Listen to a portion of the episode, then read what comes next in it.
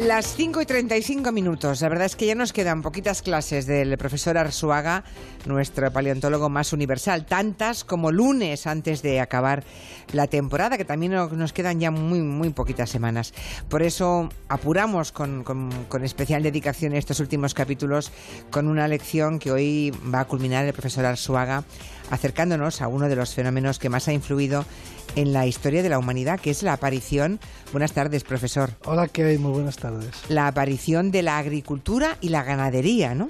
Eso, eso lo cambió todo. Lo cambió absolutamente todo. Bueno, antes un resumen muy rápido de la última masterclass en la que abordamos las primeras representaciones imaginarias, ¿no? Que datan de hace más de 35.000 años. El primer objeto que nos remite a una realidad que solamente existe en la mente, es una pequeña escultura de un hombre león, o mujer león tal vez, un ser que realmente no existe en la naturaleza. El primer ser inexistente, el primer ser imaginario, tiene 35.000 años este objeto. Los pueblos, incluso recientes, que han tenido una economía de cazadores y recolectores, pueden tener los dientes gastados cuando son mayores. Pero sin caries. No, sin caries y sin pérdidas dentales. sin pérdidas. Las células del cuerpo no tienen relación con la línea que se llama germinal. Es decir, que nada de lo que hagamos en la vida puede modificar los cromosomas. O sea que la información va de los genes al cuerpo y no del cuerpo a los genes. El intercambio de genes limitado, a una escala limitada, entre especies cercanas es lo común. O sea que lo que ocurrió entre los neandertales y, nuestra, y el Homo sapiens, no es diferente de lo que pasa con los eh, coyotes o los chacales y los lobos o lo que sucede con las diferentes especies, por ejemplo, de papiones o entre los primates. Una especie es una población, un conjunto de poblaciones que tiene su propia trayectoria evolutiva, que sigue su camino evolutivo, que ocupa una región que está físicamente, que es físicamente diferente de las otras especies y que aunque puede intercambiar limitadamente algunos genes con otras especies parecidas, no llega a fusionarse con ellas para producir algo intermedio. Es decir, seríamos la misma especie que los neandertales si nos hubiéramos fundido con ellos y de esa fusión hubiera resultado algo intermedio entre los neandertales y el Homo sapiens. Los neandertales desaparecieron no porque fueran muy diferentes de nosotros, sino porque eran muy parecidos. Si fueran muy diferentes, tendrían su propio nicho ecológico y no habríamos competido. Quede claro, no nos fundimos con los neandertales. Una, una explicación que creo que dejó las cosas muy claras, profesor Arzuaga. Por cierto, los sapiens eh, representaban el cuerpo humano en esculturas, algunas de ellas femeninas, ¿no? ¿Por, qué? ¿Por qué escogían a las mujeres? Pues no sabemos. Para esas representaciones y no, por ejemplo, a los guerreros. De, Pues ojalá hubieran hecho más retratos de, de otros, fin, de los, de los miembros del grupo, de la tribu, del clan porque sí tendríamos una galería de retratos de, del hombre prehistórico. Eh, ellos reproducían muy bien a los animales, tenían una gran capacidad artística para, para pintar eh, y para reproducir a, los animales con los que vivían, con un realismo además, con un dinamismo a veces, de una manera eh, muy impresionante a los bisontes o a los mamús o a los caballos que parece que galopan. Em, son representaciones fantásticas que, que, que, obviamente demuestran una enorme, una enorme maestría y capacidad artística. Entonces nos preguntamos por qué en una pared de una caverna no pintaban el retrato de un hombre, de una mujer, de un niño, de un anciano. Nos dejaban las huellas de sus manos y hay alguna representación muy esquemática. Es como si tuvieran un tabú seguramente. Los, pocos, los pocos humanos que aparecen representados eh, están deformados, no apenas son reconocibles. No tienen nada que ver con el arte figurativo, el arte naturalista. Que sí aplican a los animales. Pero con un realismo, con un verismo, ¿no? Con, sí, sí, sí, Curioso, con una, ¿eh? una belleza y, amoldándose muchas veces al propio soporte, a las formas del soporte, como los famosos bisontes de Altamira, ¿no? ¿Cómo, cómo, habría, cómo habría pintado o retratado el artista de Altamira a un, a un familiar, ¿no? A un compañero del grupo pues lo habría hecho de una manera bellísima, hermosísima, y así tendríamos un retrato perfecto. Pero lástima que no lo hacían. Pero no lo hicieron. Lo que sí que hacían, seguramente porque había un tabú, no hay otra explicación. La representación del cuerpo humano no está permitida o no forma parte de sus, de sus tradiciones. Em, y nunca lo hicieron, nunca jamás lo hicieron. Mm, eh, más adelante aparecerán representaciones del cuerpo humano, pero ya una determinada la glaciación, en otro periodo artístico y estilístico. Pero los grandes pintores de las eh, cavernas eh, paleolíticas que representaron, no sé, decenas de miles de imágenes de toda clase de animales de toda clase de ellos, en, en toda clase de lugares, a veces en soportes de pequeño formato, a veces en, en, en, paredes, en el interior de las cavernas, en la zona más oscura, otras veces más cerca de la entrada, en la región iluminada, y muchas veces al aire libre.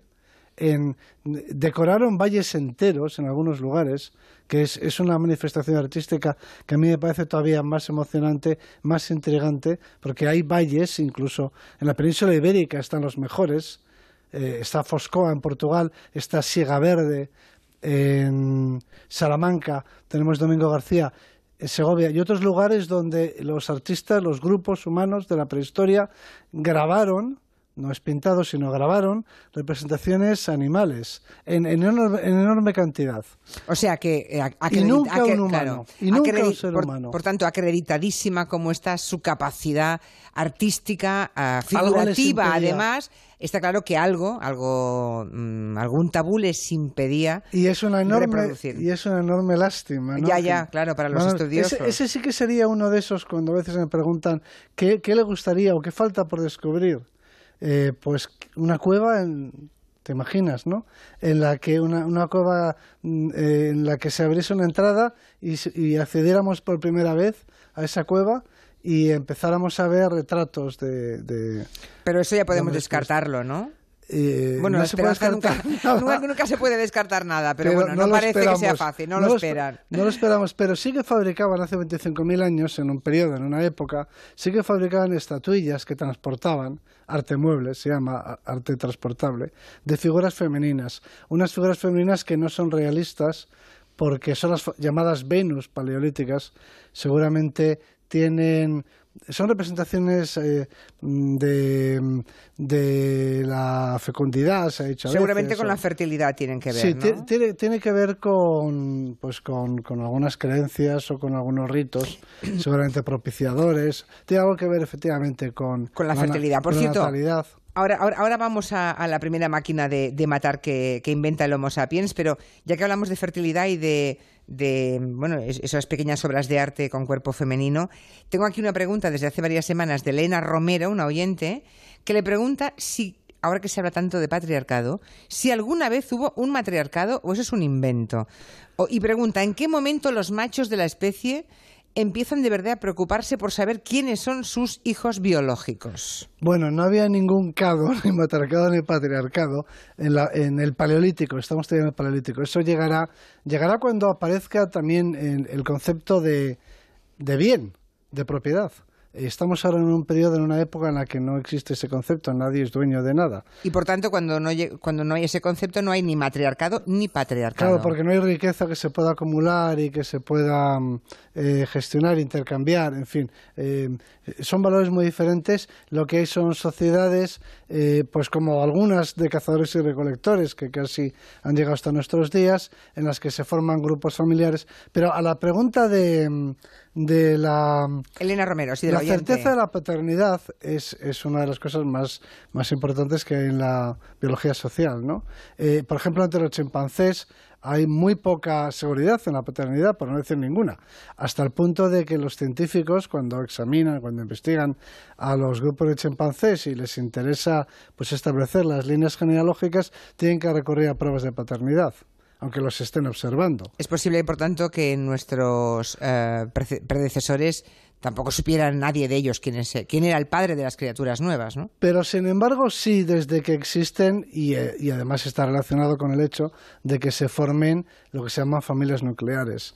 Es decir, que en la crianza interviene interviene el padre y entonces se forman esos núcleos que nos da un retrato, un retrato de la especie humana a partir de cierto momento, desde luego con Homo sapiens, yo creo que, que bastante antes del Homo sapiens, en el que tenemos una estructura social en la que los grupos están formados. Hay dos niveles sociales. Hay el nivel de grupo y a su vez hay un nivel por debajo del de grupo, que es el de las familias, en las que en una foto, en una foto fija, pues si, si vemos un campamento en esa época, pues eh, por lo general, si hay un niño pequeño o hay unos niños pequeños, esos niños pequeños pues eh, están atendidos por su madre y por el padre, o el que normalmente es el padre. ¿Y eso ocurrió ya antes, hace más de 35.000 años? Eso tiene que ver, eh, eso tiene mucho que ver con la prolongación de la infancia. Lo explicaré para que mm, se entienda fácilmente. Una, una madre chimpancé Siempre ponemos el ejemplo de los chimpancés, pero es que están muy cercanos. Una madre chimpancé, una madre australopiteca, podríamos decir, prácticamente está al límite de sus fuerzas. Está al límite de sus fuerzas porque tiene que ocuparse de varios hijos que ha tenido seguidos. Eh, si normalmente los chimpancés tienen un hijo cada cuatro años.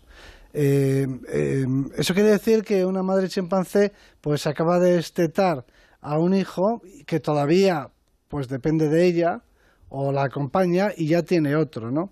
Eh, eh, en cuanto empieza a prolongarse el desarrollo de nuestra especie, que a su vez es el resultado de la expansión del cerebro, conforme el cerebro se va haciendo más grande, el desarrollo se hace más largo, en resumidas cuentas. Y eso, literalmente, cualquier madre entenderá que una madre no puede ocuparse de un niño de 12 años que depende de ella, de otro de 9, de otro de 6, de otro de 3 y acaba de tener uno, ¿no? Efectivamente, y ahí es donde se incorpora, digamos, el, el, macho de la especie al cuidado de la misma, de la familia también, ¿no? Para compartir. Y entonces aumenta la certeza de la paternidad. Claro, claro. Bueno, lo de la máquina de matar. El Homo sapiens inventa la primera máquina de matar. Esta es la primera máquina, inventa la primera máquina y es una máquina de matar, claro. ¿Qué es? ¿Qué máquina es esa? Se llama el propulsor. El propulsor eh, prolonga la la, fuerza del brazo. el propulsor no es nada más que un, como un mango, un, simplemente un, un trozo de madera que, o de hueso, muchas veces, que termina en un gancho. Eh, con ese gancho enganchan eh, la zagalla, la jabalina, y hacen un muelle eh, que luego extienden al lanzar es difícil de explicar con palabras, pero simplemente se trata, eh, el brazo humano tiene dos segmentos, ¿no? En el codo se divide en el segmento proximal y el distal, y luego tenemos la mano, y es como añadir otro segmento más. Para, para, para producir una fuerza, para producir un lanzamiento, hay que, se trata de primero comprimir para luego para luego extender, ¿no? Primero hay que, hay que hacerlo como un muelle, primero, primero se contrae, se comprime y, y luego se, se, expande. Bueno, pues es lo que hacemos con el brazo cuando lanzamos algo. Primero eh, lo que hacemos es flexionar para luego lanzar. Exacto. una jabalina. El esfuerzo, el, eh, en eso consiste la técnica de lanzamiento de jabalina. Uno eh, lleva el antebrazo sobre el húmero, sobre el brazo, ¿no? y lo flexiona y luego lo estira.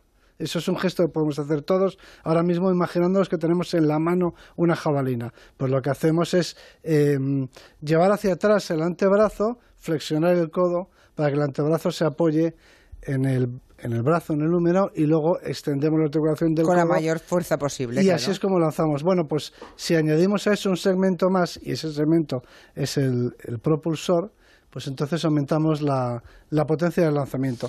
Eh, y cazamos con eso, se supone. Cazamos o nos defendemos de nuestros iguales. Ahí aparece la zagalla, ahí aparece, eso, eso nos dio un, un poder.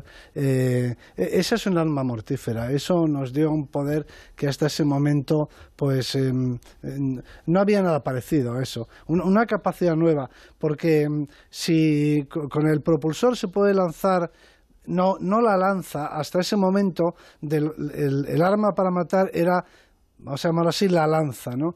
La lanza que se puede, que sirve para matar a corta distancia, o cuerpo a cuerpo incluso, ¿no? Pero que una lanza no se puede lanzar muy lejos. No, no se puede cazar con Pero en cambio con el propulsor sí. Porque se utiliza en lugar de la pesada lanza, que podríamos describir como una pica, una cosa así, en lugar de las lanzas grandes, de las lanzas más altas que las personas, terminadas en puntas, las lanzas pesadas, las lanzas que se lanzan a brazos simplemente, y que obligan a uno a acercarse mucho a su presa, con la dificultad que tiene de primero conseguir ese acercamiento y segundo el riesgo de que el uro, si estamos cazando un uro, el bisonte, no digamos un rinoceronte, no digamos un oso, un león, pues se revuelva, ¿no? Lo ideal es matar a distancia, cuanto claro. más distancia mejor. Y con el propulsor se puede lanzar lo que se llama la azagaya. La azagaya es como una jabalina, eh, no es una lanza, es como una flecha larga, vamos a decirlo así, Em, Los que están en redes sociales, profesor, pueden verlo, porque hay un montón de oyentes que lo que hacen es ilustrar su charla.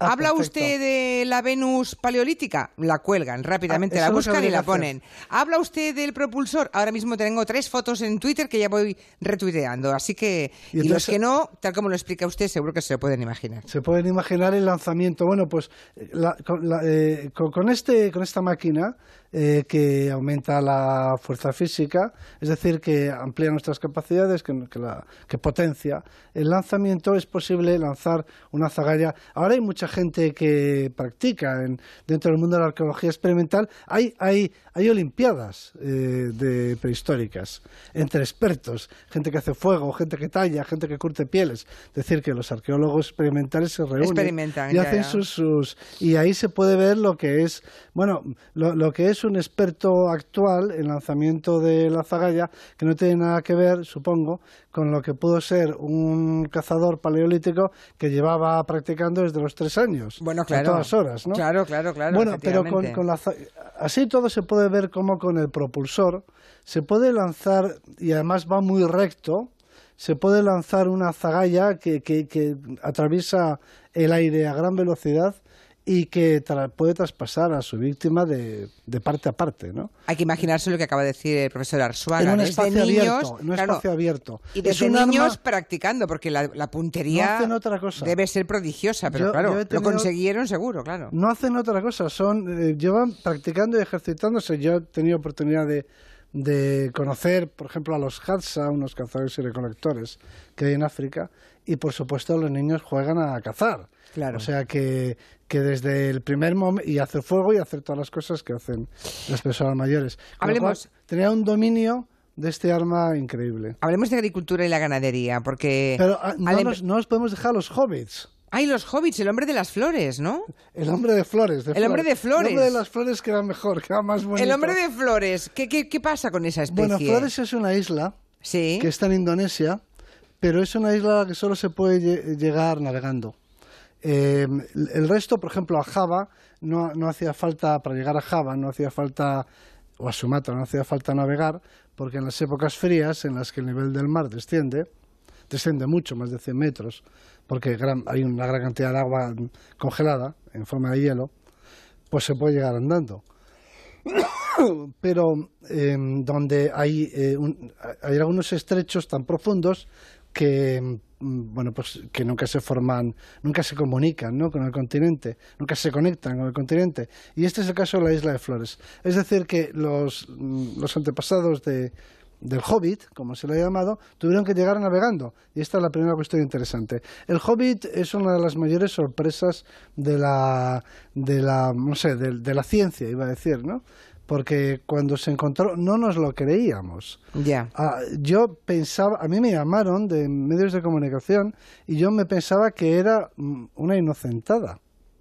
Y, y tuve ¿Le que- llamaron y qué le dijeron? ¿Cuál era la pregunta bueno, pues que exactamente? había profesor? aparecido mm, eh, un- unos esqueletos de unos eh, homínidos, de unos homínidos de hace, se decía entonces, 14.000 años, es decir, nada, eh, de la época de Altamira, eh, pues que medían un metro, que tenían el cerebro pues poco más grande que el de un chimpancé y que se habían encontrado en una isla remota de Indonesia llamada Flores, a la que solo se puede llegar navegando en una balsa. Eh, bueno, pues cuando me contaban esto, los periodistas, yo rápidamente llamé a mis colegas de otros países para preguntarles si esto era una broma. Bueno, me enviaron incluso, eh, me enviaron por correo electrónico el artículo científico y aún así yo seguía temiendo que fuera una composición, que fuera parte de la inocentada, que hubieran mm, creado una, un artículo científico, ¿no? Eh, pero hasta que no, hasta que yo era, cierto. era cierto. Era cierto por increíble que parezca. Entonces, eh, medían un metro de estatura, no sé si lo he dicho. Por eso, por eso reciben ese nombre.